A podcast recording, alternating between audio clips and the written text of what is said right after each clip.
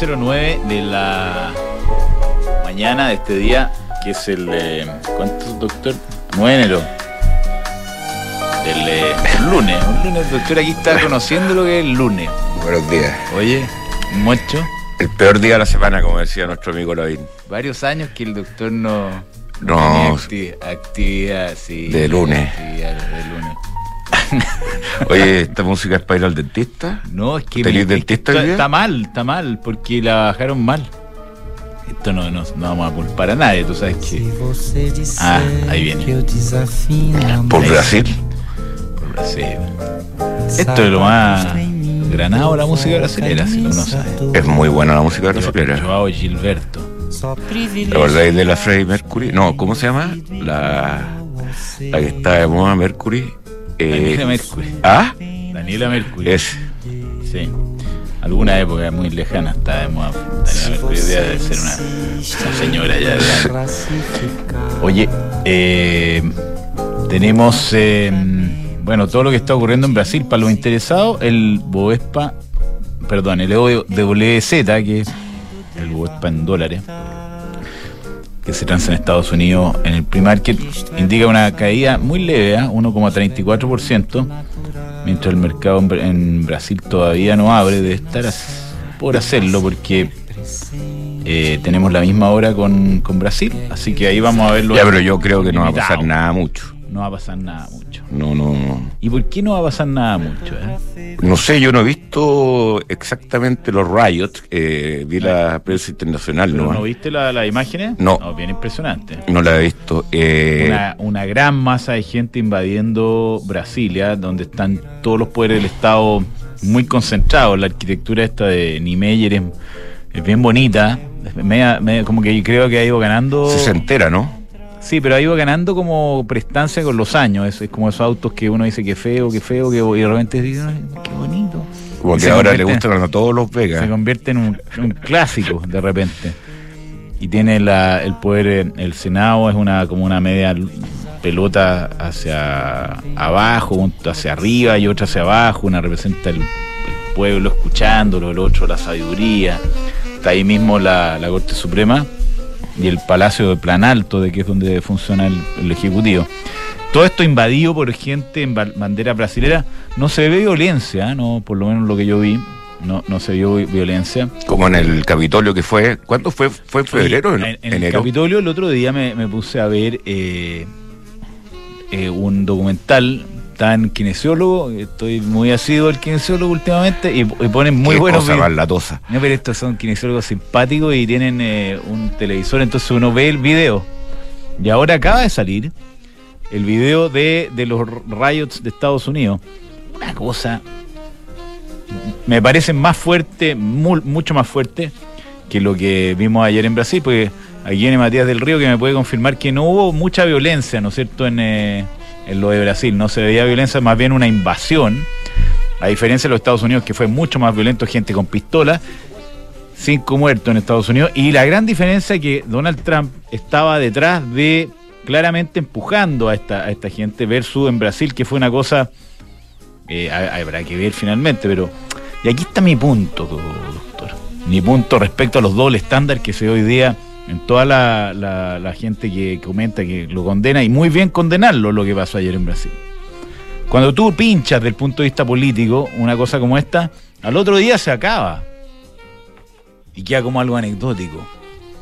Pero si tú la alientas y tú le metes más benzina al fuego, como pasó aquí, porque qué diferencia tiene esto con el 18 de octubre, a mí, sobre, sobre todo con lo que pasó después, incluso más que con el 18 ¿Cómo mismo. lo, lo estáis comparando lo que pasó en Brasil con el 18 de octubre? Sí. No. Bueno, da- te estoy dando mi opinión, de- después podemos complementar. Te estoy diciendo que cuando los políticos condenan, la cosa para al tiro y se desinfla, 1,47% cayendo el Bovespa, versus una cosa que aquí fue alentada, le metieron más y ocuparon como carne cañón a la primera línea. Estos tontitos de Brasil son igual que los que ocuparon acá para hacer lo que trataron de hacer, que fue vot- votar el gobierno de Sebastián Piñera durante varios meses. Entonces, la, la- este tipo de cosas se condenan en Brasil, se condenan en Estados Unidos y se condenan en Chile. Y se condenan en Perú, porque al- rápidamente salieron del gobierno a condenar lo de Brasil, pero lo de Perú todavía no Y lo Bolsonaro también lo condenó desde Estados condenan. Unidos, también creo, lo condenó a Estados Unidos. diciendo que era un, un automovimiento de la izquierda. Ah, bueno, siempre se echan la culpa acá y anda a tú. Ya, pero Hitler, ¿qué- Hitler quemó el Reichstag. O sea, el parecido No tú decís que fue mucho más condenado de lo que fue condenado la violencia acá en Chile y que por eso Chile nunca paró y en Brasil paró inmediatamente. Exactamente. ¿Ah? Sí. Ese es tu punto. Está bien. mismo. ¿Estáis de Pero no se compara el, el- el- el nivel que llegó Brasil con el nivel que llegamos nosotros instantáneamente. Sí. Entonces, por eso, e incluso más injusta la, o sea, la comparación es peor. Porque acá fue todo muy violento. Muy bien. O sea, que quemaron cuántas, a, a mí me sorprende el número de estaciones de metros que se quemaron. No, son unos números que no, no caen en la cabeza. Nos tuvimos que ir todos para la casa. Acá fue más que nada Brasilia, que es como una isla de gobierno. y una cosa, como te digo, que se ve bastante como una procesión más que una. más que que quemaran el edificio. No, nada. Que no le quita la gravedad en ningún caso. Si esto está mal, no tienes que invadir los edificios públicos. Eh, pero, pero claro, acá quemaron no sé cuántas estaciones de metro y no los condenaron. No. No. Lo relativizaron Y, y- todo el rato. Y lo que dice Mico, que fue eh, un intento de. ¿Ni con micrófono? No, Mico, Sergio Mico, que cuenta que aquí el Partido Comunista está empujando para que declararan que había atropellos sistemáticos a los derechos humanos de manera de votar el gobierno. Eso está documentado. Entonces el doble estándar es lo que me molesta a mí. Ese doble estándar y, y lo que lo encuentro gravísimo. Porque si no estas cosas quedan ahí, no agarran. Si hubieran salido como todos esperábamos al día siguiente, el 18 de octubre, todos los políticos sacándose una foto diciendo vamos a arreglar esto, vamos a trabajar juntos, vamos a hacer una mesa. O sea, no si las mesas no las sirven para mesas, nada. buenos para las mesas. Las mesas no sirven para nada más que para bajar la presión.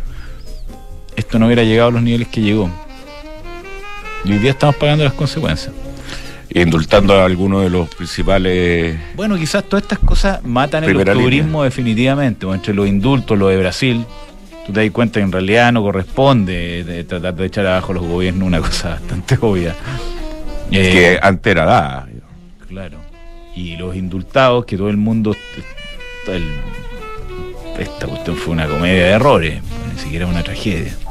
Es una tragedia en muchos sentidos, pero la cantidad de desacierto es. Eh, ah, tú increíble. decís del presidente. de todo el sistema, si al final el presidente llega y firma lo que le traen, me imagino. Sí, pero él lo justificó también. Sí, se ha equivocado, se han equivocado todos. Hasta Matamala lo criticó duramente. Vi que mandaste tu columna y te quiero felicitar por la tuya. Muy buena. La del pulso del sábado. ¿Te gustó? Sí. Está bien. Se nota el esfuerzo y la superación que ha. Hace tiempo que no leí mi... No, pero tú siempre... No, siempre te la leo. A pesar de todas nuestras diferencias. eh, Yo siempre la leo. siempre la leí, pero siempre tú has sido un eh, admirador. ¿no? Eh, eh, Un, un, un apoyo. el- el principio. admirador oculto. ¿Ah? al principio salía en la... Al, al principio salía tú en la foto. Sí. Y Una cosa- nombrado. y, Una era- cosa. Era un beneficio. Es una muestra más de. de No, porque te era, era te acuérdate, cargado en mis hombros acuérdate que la, comentábamos hasta que al final me aburrí de comentarte y me dijiste ya te saco nomás, ya, ok. Que salga. Sí, eh, y, y debería de ser, ¿sabéis qué? Un, un como compilado de las columnas porque van describiendo una historia Sí. De, de cosas que van pasando y... y, y- ¿Me ayudáis? no, me mata.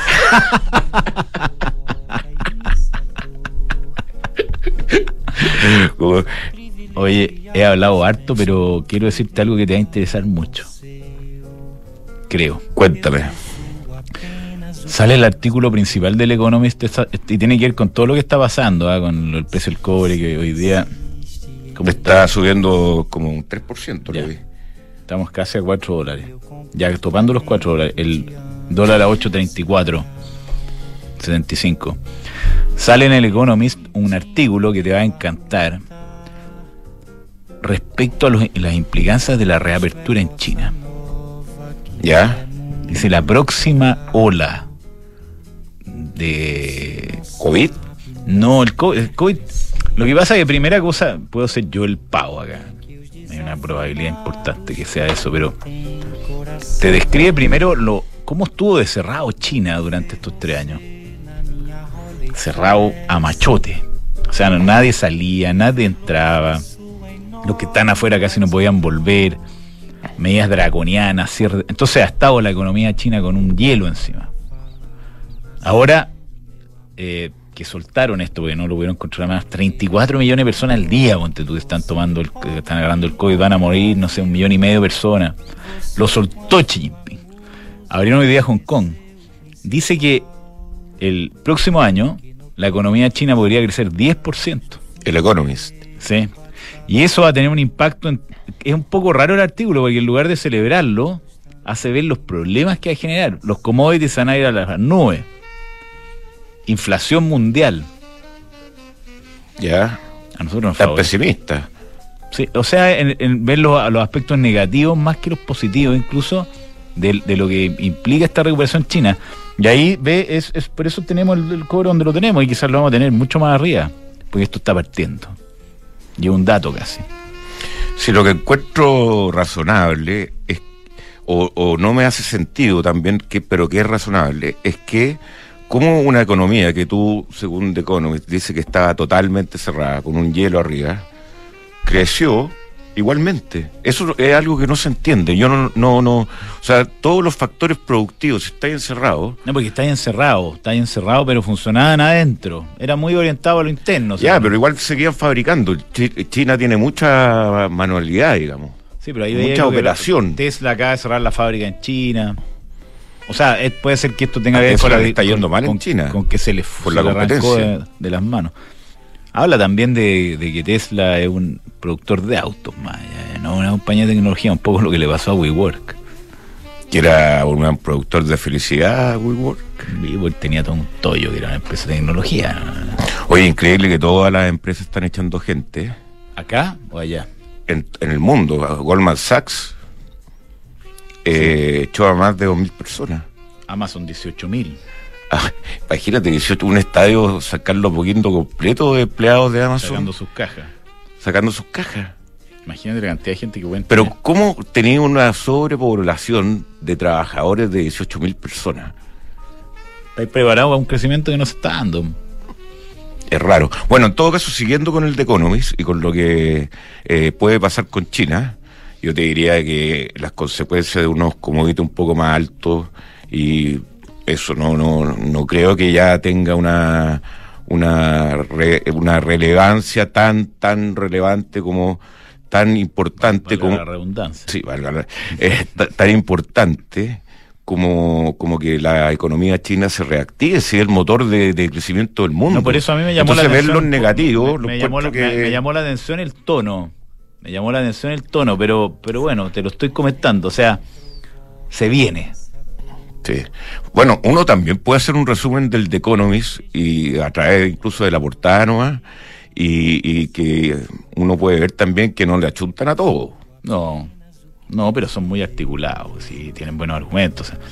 Muchas veces, en, en general, está la, mm, la sensación de que no le achuntan a los temas políticos. Dicen, eh, además se la juegan. El Economist vota por Lula. Y ahí, ahí le achuntaron. O sea, al Eh. final todo esto, todas estas revistas, medios están, están, ¿cómo se llama? Igual que esta radio compuestos por personas. Que escriben, no hay robot ni nada y las personas tienen su opinión. Y, y muchas veces se equivocan.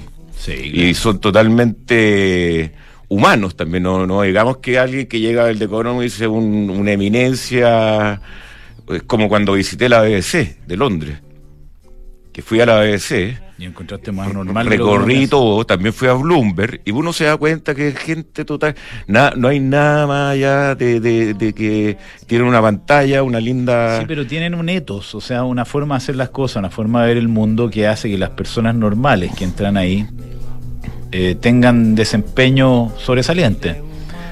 Guardando todas las proporciones, esta radio es una radio que hace cosas de excelencia. Sí. Yo estoy muy orgulloso de participar acá. No es que nos considera a nosotros ningunos genios, sino que el contexto y el corazón y la, la forma de ver el mundo de, de un determinado medio, una institución, hace que la gente se desempeñe en forma sobresaliente, trabajando en equipo. Y eso es lo que pasa con el Economy, sin ninguna duda. Si, si no, no sería lo que es. Si lo leen en todas partes del mundo, literal. Yo creo que al final lo digital fue el mejor negocio para.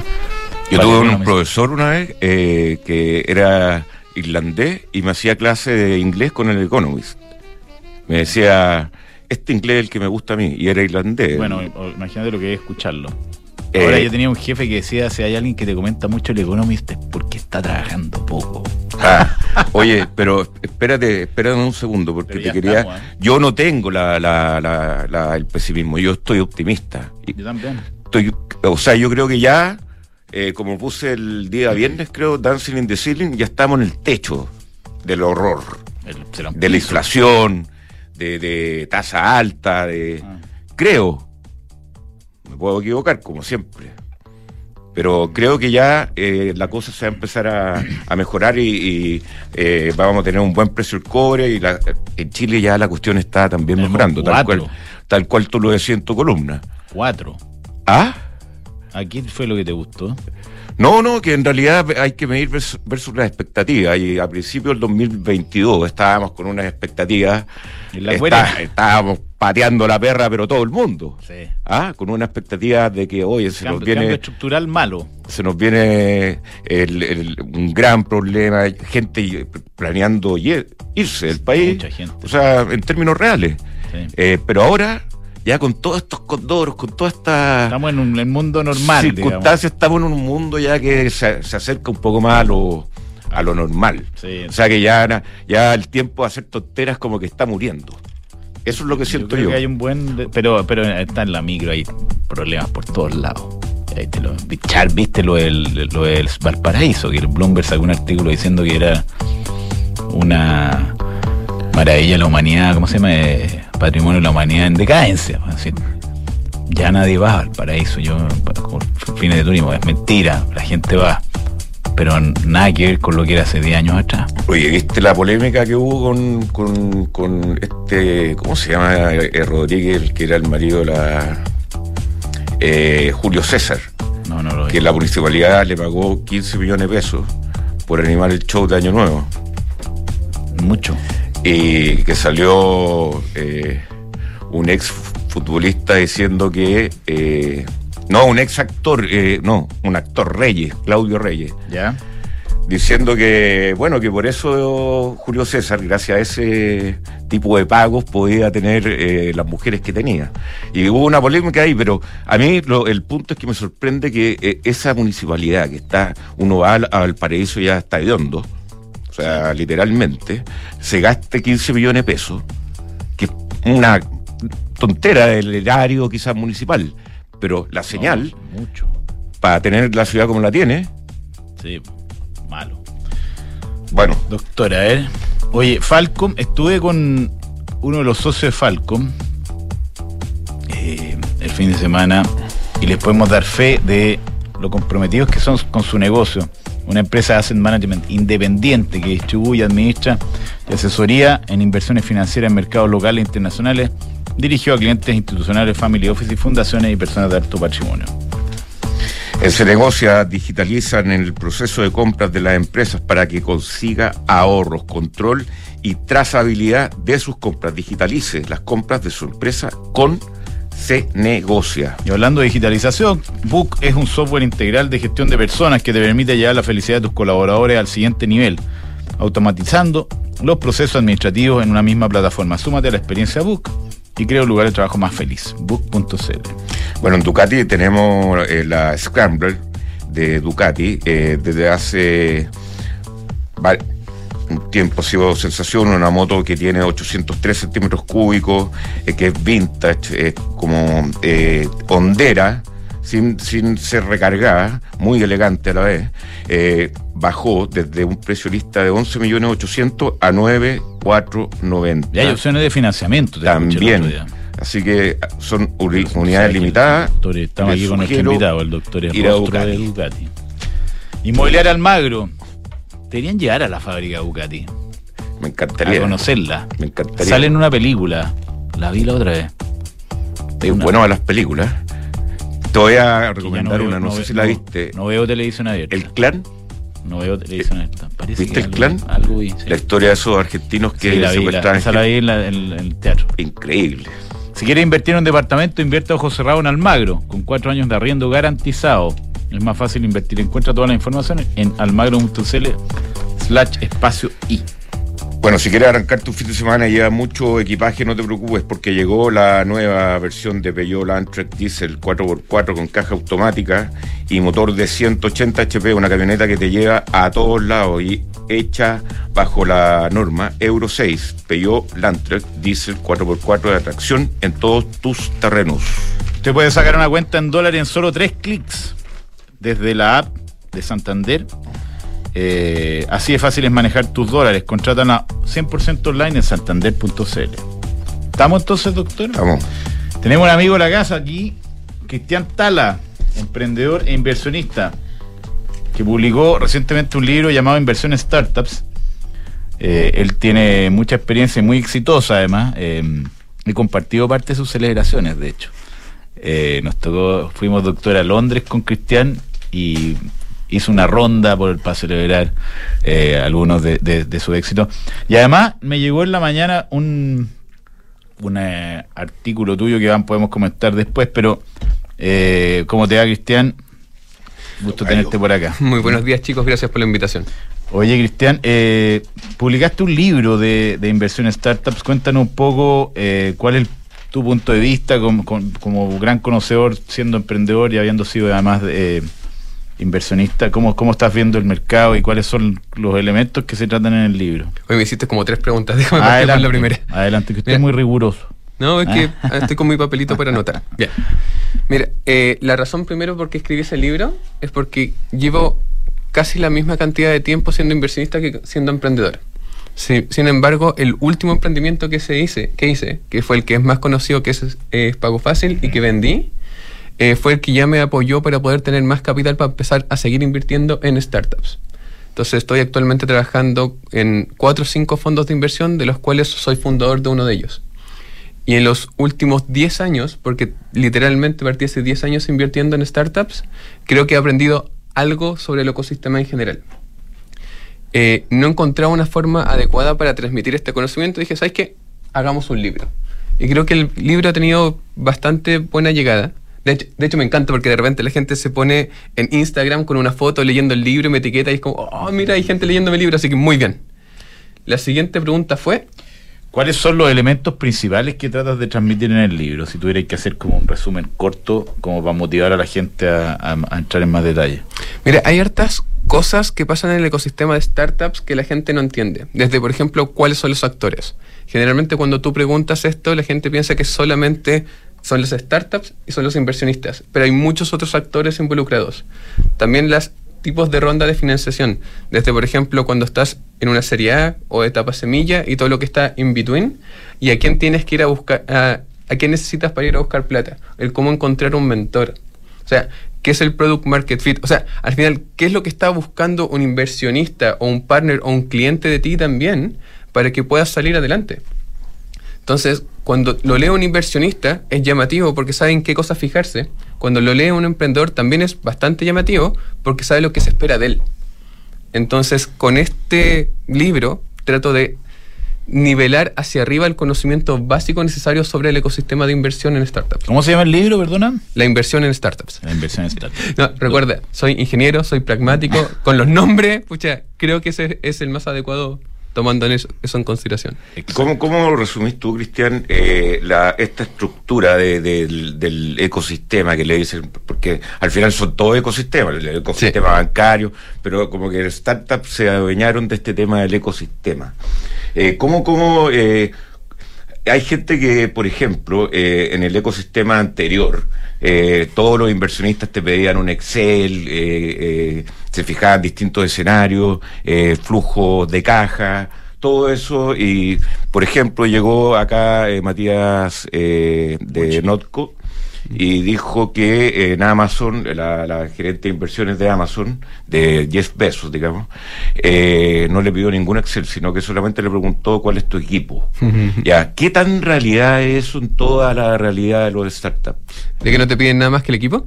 Eh, Más o menos, que, que, que, que oye, que Una exageración. Claro, que todo el mundo como que cree o tiene la sensación de que llegan los startups con todas sus sus canguritos, sus felicidades, no facturan ni uno y les pasan un montón de plata. ¿Sí o no? Esa es como una sensación que da desde esta edad quizás. Mira, hay unas cosas que son parte del ecosistema y una es el mercado. El mercado máximo chileno, independiente si sea B2, o sea, imaginando que es B2C, son 18 millones de personas, asumiendo que tienes un producto para todo el mundo. El mercado gringo son 300 millones de personas, asumiendo que tienes un producto para todo el mundo. Entonces estamos en mercados distintos. Entonces ahí es donde uno se pone un poco más creativo. Ok, ¿tu producto es SaaS? Sí. ¿Puede dar servicio a todo Latinoamérica? Sí. Entonces el mercado es un poco más grande. Yo soy de las personas que sabe y realmente sabe que el Excel con las proyecciones no sirve de nada. Sin embargo, yo siempre lo pido. Pero Cristian, ¿cómo estás pidiendo el Excel si sabes que no sirve de nada? Porque es bueno saber que el emprendedor o el equipo fundador tiene un norte. O sea, ¿Cómo piensan? cómo piensan, si saben dónde pueden llegar, si están esperando estar en más de un país o si tienen conocimiento previo. O sea, al final uno pide ese Excel para saber cuánto el equipo se le cree. ¿Ya? Yo creo que cualquier plan a tres o cinco años es imposible, porque hay muchos factores de por medio. Sin embargo, si yo ya veo que el emprendedor sabe que quiere estar facturando tanto o sabe que su valuation en cinco años es tanto, al menos sé que tiene una posibilidad de generar una estrategia para poder lograrlo y así hacer un plan a un año, con los KPIs de un año, si quiere usar OKRs, que use OKRs, pero que tenga algo ordenado para salir adelante. Y eso también es parte del aprendizaje porque creo que el primer año en que yo estuve emprendiendo con Pago Fácil no tenía nada claro. Por eso es súper importante saber hacia dónde va una empresa, porque te ayuda a ordenar todo, desde el equipo que necesitas para poder hacerlo realidad hasta el conocimiento que necesitas para poder hacerlo realidad. Así que sí, el equipo es súper importante, pero hay algunos que sigo- seguimos pidiendo otro tipo de cosas. Está bien. Eh, no, o sea, lo que te quería era explicar que el mundo no es tan, el, el ecosistema no es tan como que somos todos amigos, acá tenéis la plata y no. échale para adelante. Lo que pasa es que se puede tratar una situación bien particular en que ya hay unos términos fijados y te dicen, mira, nosotros también vamos. Algo, algo que negoció un tercero. Es como que te subía un mono que está armado, un deal que está hecho. Yo creo que a eso se refería Matías Muchnik. Eh, De hecho, existe el término lead investor. Generalmente no se usa tanto en etapas tempranas cuando estás levantando 200 mil dólares, 300 mil dólares, pero sí se usa cuando estás levantando un par de millones de dólares, en donde hay un inversionista que hace todo el proceso de due diligence, teóricamente es el que pone más dinero de la ronda, y como él ya hizo el proceso de due diligence, el resto que se suma no tiene que hacerlo y solamente te piden cosas como déjame conocer a tu equipo. Así que sí, tienes razón. Es como si hubieras pasado por eso. Exactamente. Oye, Cristian, eh, uno de los conceptos que tú mencionaste, lo cual mandaste hoy día una, en un grupo de WhatsApp que estoy un, un, un, parte, me parece que es un extracto del libro, ¿no? Un resumen. Eh, tiene que ver con el Product Market Fit, que tú lo consideras como clave en, eh, en la viabilidad de una, de una compañía. Cuéntanos un poco, uno, eh, qué es lo que es, qué tan importante es, y estas son las tres preguntas, así que anoten. y la tercera, y la tercera es, eh, no, quedémonos con esas dos nomás, para Ya, que vamos, para que vamos a, a seguir. Y mira, antes que todo, me gusta explicar un poco lo que es el Product Market Fit y es la razón es que en general es la definición de encontrar un producto o servicio del cual hay clientes dispuestos a pagar por él. En general, cuando veo empresas que todavía no tienen el producto creado, dice, pero si un cliente me dijo que estaba dispuesto a pagar por él en algún momento, es como, ¿ya alguien ha pagado? No. ¿Hiciste un MVP? No. ¿Qué necesitas? Sí, necesito 1.500 millones de pesos para poder construirlo. O sea, hay cosas que no cuadran. Eh, validar que alguien esté dispuesto para poder pagar por tu producto o servicio que quieres construir es mucho más sencillo de lo que la gente cree. Por ejemplo, un marketplace puede ser simplemente tener un formulario con personas que están dispuestas a comprar y personas que están dispuestas a vender y tomar el teléfono. Yo sé que es una exageración, pero he visto gente validar con muy poco. Y de repente cuando me dicen es que no puedo validar mi producto o servicio porque no tengo un equipo informático, como que, ya, ¿qué producto tienes? Tal. ¿Y por qué necesitas un equipo informático? Porque necesito una plataforma gigante que lo haga todo. ¿Y estás seguro que esa plataforma gigante que lo haga todo, pucha, ¿La van a usar? Sí. ¿Por qué? Porque yo lo creo. Pucha, ok, está bien, pero ¿pudiste validarlo? O sea, el Product Market Fit va muy de la mano con lo que es un MVP. Es genera un producto mínimo viable pequeño, que sea no tan costoso, equivócate pronto, pero demuestra que hay alguien dispuesto a pagar por tu producto. El Product Market Fit incluso puede generarse y no ser rentable. De los, de, los proyectos que tú ves, en general, eso ¿ese concepto está resuelto o, más bien todo lo contrario? Son, son gente que llega con mucha voluntad y buenas ideas, pero, pero no ha logrado probar el, el, fit entre el mercado y el producto. Voy a responder con trampa.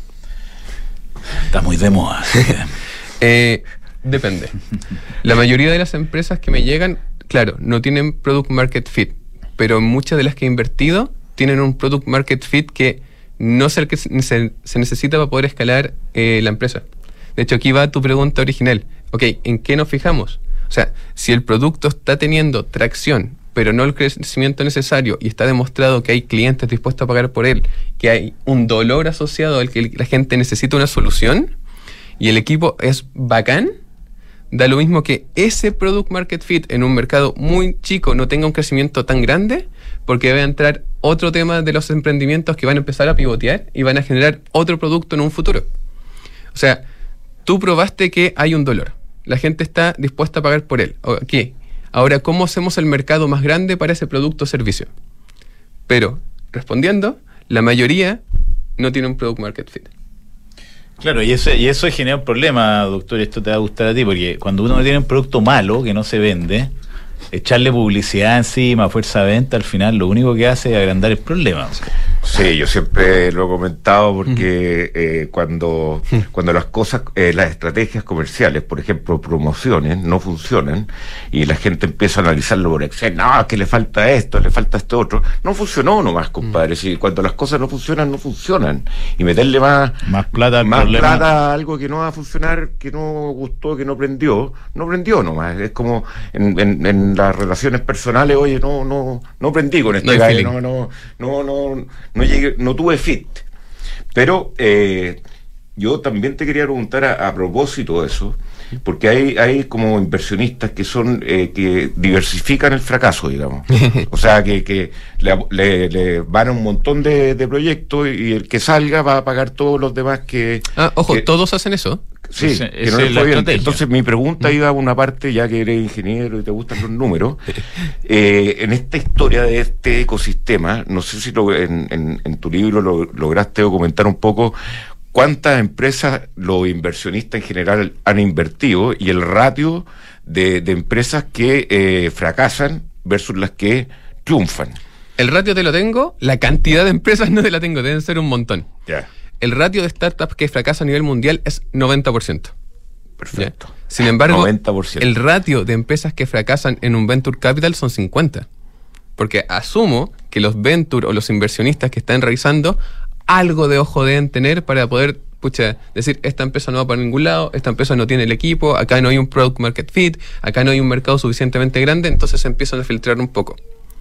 De ese 50% que va quedando, claro, el que le da el palo es una, máximo dos de esas startups. Entonces, cuando tú diversificas tu portafolio, voy a usar un número simple, voy a usar el número 10. Entonces, cinco murieron, a dos, tres le fue bien, a uno le fue increíble, a, la otra le fue más o menos muy bien. Claro, es muy rentable. Incluso se muere la mitad. La rentabilidad. ¿Mm? Con, una buena pagáis todo el portafolio. Exactamente, sí. Sí, entonces, pero hay algunos que no apuntan a ni una. ya, pero, o sea, la teoría diría que es difícil, pero claro, hay mal ojo. Y es por eso uno tiene que empezar a estandarizar lo que uno se empieza a fijar. Ahora, en términos de tu experiencia, más o menos, ¿cuál ha sido, eh, bajo tu eh, criterio, el startup así que viste nacer más o menos y que ahora es una compañía ya más o menos consolidada, que le está yendo bien, y la que eh, viste en nacer y que tenía muchas expectativas y le fue pésimo? Pucha, voy a tratar No tuya, ah, eh, o sea, caso. De las que han fracasado no voy a decir nombres, porque, pucha, igual da lata. ¿Para qué? ¿Para qué? Sin embargo, muchas, o sea, insisto, llevo 10 años invirtiendo en startups. Muchas de las que invertí hace 10 años ya no existen. De las que invertí hace entre 9, 8, 7 y 6, creo que tampoco. las que he invertido en los últimos 5 años, hay unas que le ha ido súper, súper bien. Y de hecho ahí empieza un poco la estrategia de inversión. Por ejemplo, las que le ha ido bien fue cuando invertí un poco más diversificado porque ya no le metí tanto a una, asumiendo que no le voy a pegar el palo al gato de una manera directa. Ah, ojo, hay muchos ventures que sí está pensando que una de las startups sí va a ser un unicornio y por eso va a tener la rentabilidad. No es lo que yo espero, yo espero que les vaya bien, no que sean unicornios. Y de las que yo actualmente tengo del portafolio, estoy súper contento con varias. O sea, como les comenté, yo participo de cinco fondos de inversión, de los cuales, por ejemplo, está Brota, está el mío que se llama Hero Capital, está uno gringo que se llama DevLabs, están los chicos de Taram Capital. Y en ese portafolio, no quiero empezar a dar nombres en particular, hay empresas que partieron súper pequeñas y después de tres años, pucha, les ha ido increíble. Incluso hay un par que pasó por el DC1 que ya vale 10 veces más que el año pasado. O sea, antepasado. asumiendo que lleva un año y algo. ¿Alguna que, que no invertiste y le fue muy bien y que te arrepientes? Siempre hay. Sí, pero es que el arrepentimiento es distinto. Porque es, es, bueno tomarlo en consideración. Ya, ok, pasito antes. Todos invierten por una razón. Mucha gente invierte por rentabilidad. Mi razón de inversión hoy es distinta. Si bien yo espero eh, rentabilidad, yo espero ser capaz de poder apoyar al grupo emprendedor. Entonces, en este momento, no hay ninguna empresa en la que me haya perdido una inversión que yo haya querido apoyar más allá que solo con dinero. Así que no, no me he arrepentido de ninguno. Excelente. Cristian Tala, entonces, emprendedor e inversionista con su libro Inversión en Startups, además destacado eh, personaje del mundo eh, del ecosistema local chileno y más allá. Muchas felicitaciones por el libro y por todo lo que has hecho, además por el, por el ecosistema, Cristian. Muchas, gracias, Gonzalo. cualquier cosa, el libro lo pueden encontrar en mi sitio web de cristantalo.cl. Ahí está el link para poder adquirirlo. Excelente. Perfecto, gracias. Ya, pues, Cristian. Oye, eh, doctor, cuéntame. Vive una experiencia preferencial en EconoRent, tarifa rebajada, upgrades gratuitos, días eh, gratis de arriendo y canje de ecopuntos por CMR puntos que esperas, que esperas para tener estos beneficios. Inscríbete hoy en nuestro programa de cliente preferencial en econorent.cl. Oye, Mercado G, a propósito de emprendimiento, ya lleva 10 años, una de las una startup que funcionó, que es un éxito, es Mercado G, más de 10 años eh, funcionando con clientes satisfechos gran variedad de instrumentos para comprar o vender, ya que también pueden generar beneficios cuando baja el precio de un activo. Eso es importante consignarlo. la teoría de Kaminsky, que también los activos se pueden vender cuando uno espera que bajen, ¿no es cierto? Eh, mercadog.com, ahí lo van a atender y resolver sus dudas sin problema. Bueno, Mercado Libre con Mercado Pago, la fintech más grande de Latinoamérica. Usted puede pagar, recibir pagos, eh, facilitar la, vida de su negocio, facilitar su vida personal con eh, Mercado Pago. RecCheck, otro emprendimiento. La mejor tecnología para resolver tus problemas de eh, control de lavado activo. La UAF fiscaliza a distintos sectores, como el sector de administración de fondos, la inmobiliaria, los corredores de distintos segmentos, propiedades y corredores de bolsa, etcétera, y las fintech también. Me imagino que con todo este crecimiento de las fintech a RecCheck le está yendo bastante bien. Increíble, estamos como en 140 clientes. Muy bien. Muy bien, así que eh, converse con los muchachos de RecCheck evite multa, agilice sus procesos comerciales y protege la reputación de su negocio por un costo mensual muy razonable. RecCheck con Q.com. Bueno, esta semana tenemos el super evento de innovación de PwC que eh, vamos a ir en representación de este, de, este, este programa, eh, invitado por eh, por eh, sus directores, eh, va a estar la gente presente ahí y eh, bueno, tú sabes que PwC tiene muchas áreas de, acción y que pero todas funcionan bajo este sistema de, de New Equation, nuevas soluciones para un nuevo, para un mundo distinto. Fondo de Independencia Renta Inmobiliaria es la mejor manera de exponerse a activos inmobiliarios con liquidez, con todas las gracias que ello tiene. están en el negocio, conversaban ustedes con Zavala el otro día respecto a, mm, que había temas de bodega, la, la, escasez de bodega era tal que tenían que mandar cosas de vuelta a Arica. Sí. Imagínense lo bueno de este negocio, que es más del 50% del negocio Independencia. El ojito de Independencia. Independencia, así es. Oye, eh, Cristian Tala era el que estaba antes y me están preguntando acá. Sí. Cristian Tala, emprendedor y fundador. Cristian parece que se. Sí, es, no, no. es- verdad. Está acá como Cristian. Sí. Ya, señor, ¿quién, Está quién el otro tenemos ahora? Estamos súper apretados de tiempo. Sí, disculpe. Rodrigo Alvial, eh, director de Merco Chile. Eh, vamos a hablar de un ranking de empresas con mejor reputación y que están entre la banca y tecnología. Así que vamos a tratar de escudriñar un poco qué nos cuenta eh, Rodrigo. Muy buenos días. Hola, buenos días. Muchas Hola. gracias por, por la invitación. ¿Cómo ¿Qué te tal? va? Muy bien, muchas gracias. Cuenta, cuéntanos, está un poquito apretado, disculpa Rodrigo, eh, así que eh, dale tú y cuéntanos de, de qué se trata este ranking, qué salió, cuáles son las empresas destacadas. Sí, mira, a ver, les cuento un poquito. Eh, Merco, eh, empresas y líderes, nosotros lo que hacemos es evaluar a través de una metodología multi-stakeholders que de manera espontánea preguntamos a, a distintos directivos de empresas, a expertos como analistas financieros, periodistas de información económica, autoridades de gobierno, ONG, sindicatos, asociaciones de consumidores, social media, catedráticos universidad, a la población general. Hacemos un análisis durante un año en lo digital y luego analizamos 200 indicadores de cada una de las compañías que se evalúan. Ya este año se evaluaron 517 empresas que, que se consideraron de forma espontánea eh, como empresas con buena reputación corporativa y de ahí seleccionamos cuáles son las 100, en este caso, más importantes de acuerdo a, a variables que nosotros evaluamos que tienen que ver con eh, talento, como es la calidad laboral de la organización, cómo es su marca empleadora, eh, la calidad de la oferta comercial, cómo es su marca, si es una empresa recomendada por sus clientes, cómo es en términos de potencial, cómo está en términos de potencial de crecimiento, solvencia, beneficio, y obviamente todos los temas de ESG que tienen que ver con ética, tienen que ver con responsabilidad corporativa, con el gobierno corporativo, con el medio ambiente, con la sociedad, etcétera, cómo se comporta esa, esa empresa en la práctica frente a todos sus stakeholders. Eso lo hacemos durante un año, en este caso el año 2022, y sacamos los resultados ahora el 5 de, de enero, eh, lo hicimos público. Ya, es- esa es más o menos nuestra metodología y lo que y lo que hacemos. Eh, en este caso, sí. ¿Cuáles son los resultados ahí, Rodrigo? Mira, nosotros sacamos, eh, por un lado, un ranking general, que son las 100 empresas, premiamos siempre a las 10 primeros, los 10 primeros lugares, pero también creemos que es importante, eh, como hay empresas tan distintas, eh, en términos de tamaño, en términos de presupuesto, también premiamos a nivel sectorial. Entonces, si pensamos en los 10 primeros eh, lugares, tenemos, partiendo por el número 10, a CCU como, como de hecho es primera vez que entra al top 10, luego tenemos Entel en el número 9, Copec en el número 8, Nestlé en el 7, Coel con el 6, Falabella en el 5, Banco Santander en el 4, Mercado Libre en el 3, Banco de Chile en el 2 y BCI en la posición número 1 este año. BCI en la posición número uno, mira. BCI en la posición número 1, eh, claro, efectivamente.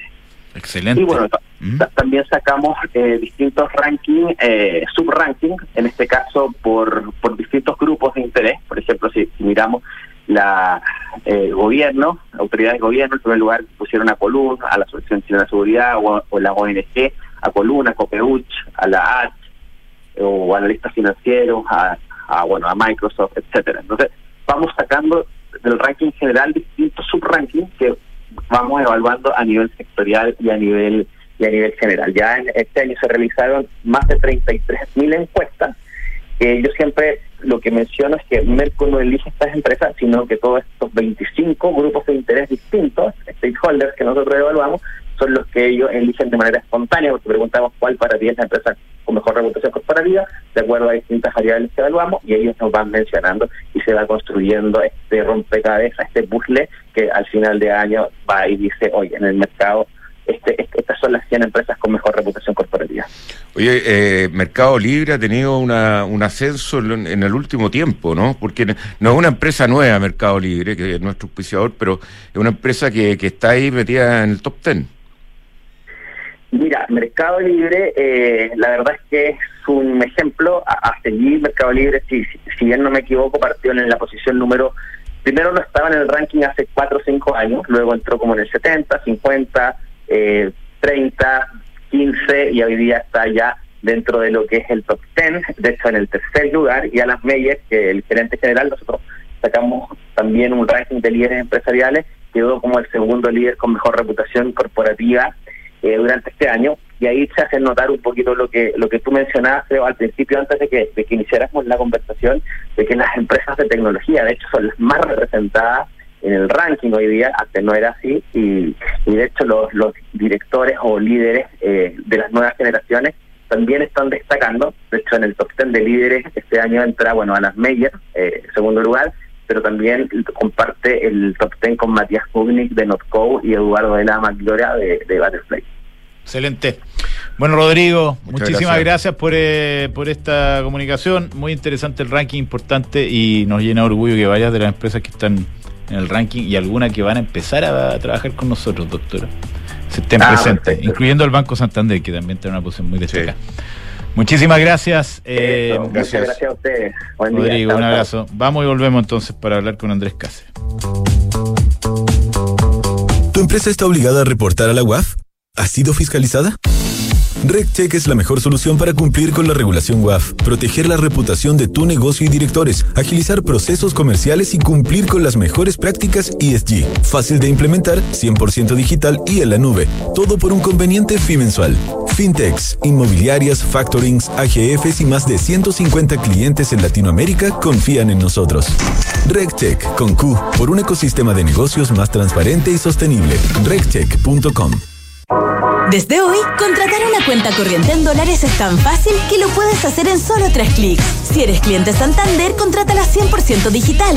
Una cuenta con la que podrás comenzar a guardar tus dólares para transferir al extranjero, recibir transferencias en dólares, comprar y vender dólares online e invertir en mercados internacionales y mucho más. Conoce más y contrátala en www.santander.cl. Santander, tu banco.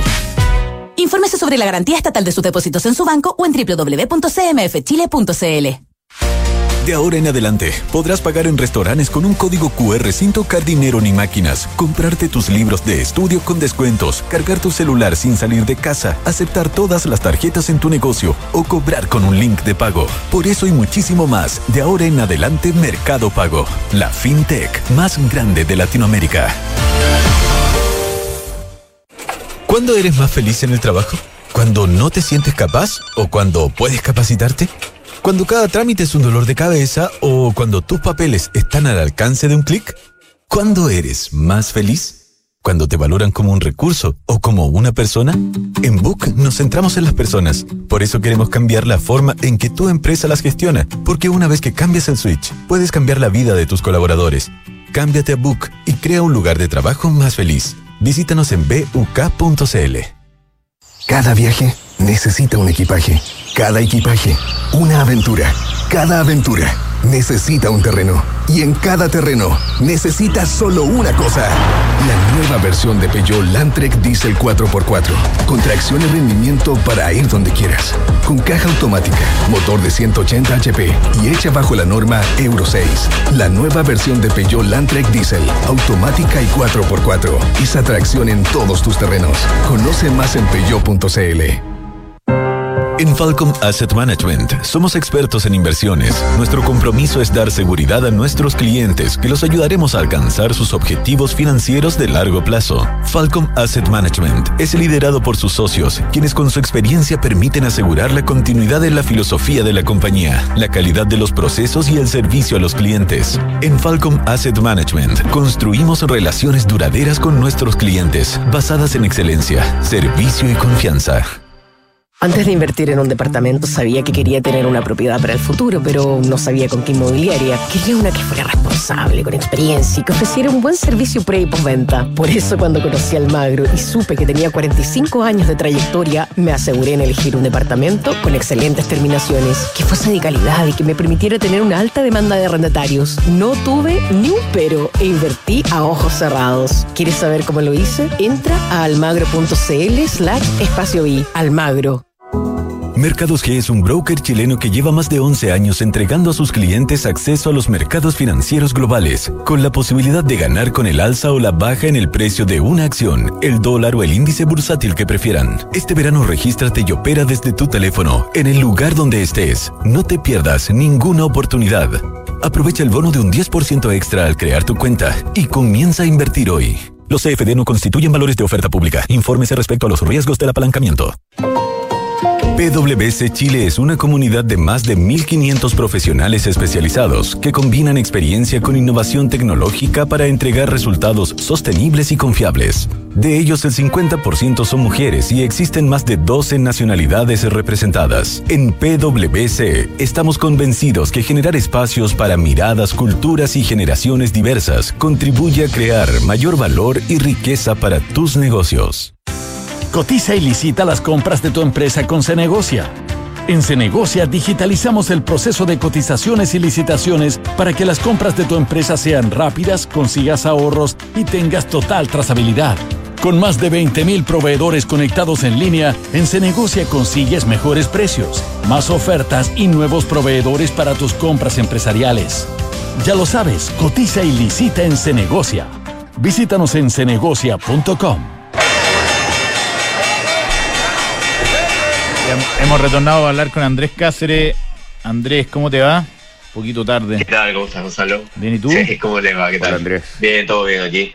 ¿Qué Oye- tal? Oye, Andrés, cuéntanos cómo se ve la cosa. ¿Cómo partió Brasil? Mira, mercados por ahora en terreno positivo. ¿ya? La gran mayoría de mercados, en el caso de lo que tiene que ver con Europa, futuros norteamericanos también, eh, en lo que tiene que ver con mercados internacionales. En Brasil todavía tengo... Yo no lo sé veo, si todavía lo es el veo, dato lo que- veo, lo veo- ah, no, lo veo cerrado todavía. Sí, todavía, eso te iba a decir, porque este dato es el del cierre el que tengo en Bloomberg ahora, el, de, el que tuvieron el viernes con 1.23. Vamos a ver cómo reacciona exactamente con todo lo que ha pasado el fin de semana. Pero en general los mercados están positivos tomando en cuenta lo que vienen siendo datos de por el lado de China y atentos eso sí a lo que va a ser esta semana datos de inflación en Estados Unidos y se da el inicio también de la temporada de resultados eh, de las empresas, el 4T22 para lo que es el S&P. Se espera contracción de poco más de 1% que va un poco en línea con lo que se debe esperar esta, estos primeros meses del año también, es decir, resultados de una menor demanda que se traduzca también en menores resultados de compañías. Pero si uno ya ve lo que serían resultados para este año, por ejemplo, eh, todavía muestra crecimiento, en torno a un 5 o 7%, si no me equivoco, lo que revisaba algunas casas afuera para lo que es mercado norteamericano. Eso debiera llevar también a que la recesión este, norteamericana debiera ser bastante acotada porque todavía mostraría buenos resultados en el año las compañías este, ya pensando en este 2023, ¿no? Y por el lado local también eh, en terreno positivo se está sumando lo que se ve afuera, pero poco recién 0,12 y con muy poco monto transado, en torno a 900 palos recién. Así es que poca actividad todavía. Y tipo de cambio niveles de 8.36, eso sí. O sea, habiendo roto los niveles de 8.45, 8.50, eh, 8.32, 8.23 son niveles que se pueden ver como retroceso, pero de ahí también igual algo de rebote, porque hasta hace poco 8.45, 8.50 eran niveles de compra para muchos inversionistas y ahí veíamos esos rebotes, pero por ahora de esta parte de aquí 8, 8.32, como te decía, 8.23 debían significar también piso de rebote, pero igual acotados. ¿no? Por El ahora la tendencia sigue marcando la baja. Todos los cuatro parece, ¿eh? en algún minuto. Eh, hace- eh, a primera hora de la mañana lo vi rozando los 4 dólares y ahora está en 3.98, Sí, también por- de la mano con lo que viene siendo China, ¿no? Así Por- que bastante positivo. Cortó los cuatro en algún minuto. Ok, Sí, sí, eh, Andrés, muchísimas gracias. ¿Eh? Un abrazo. Gracias. Dale, un abrazo, que estén muy bien. Chao, Chao. Bueno, doctor, muchas gracias. ¿eh? Igualmente, visionario. Mercados G es un broker chileno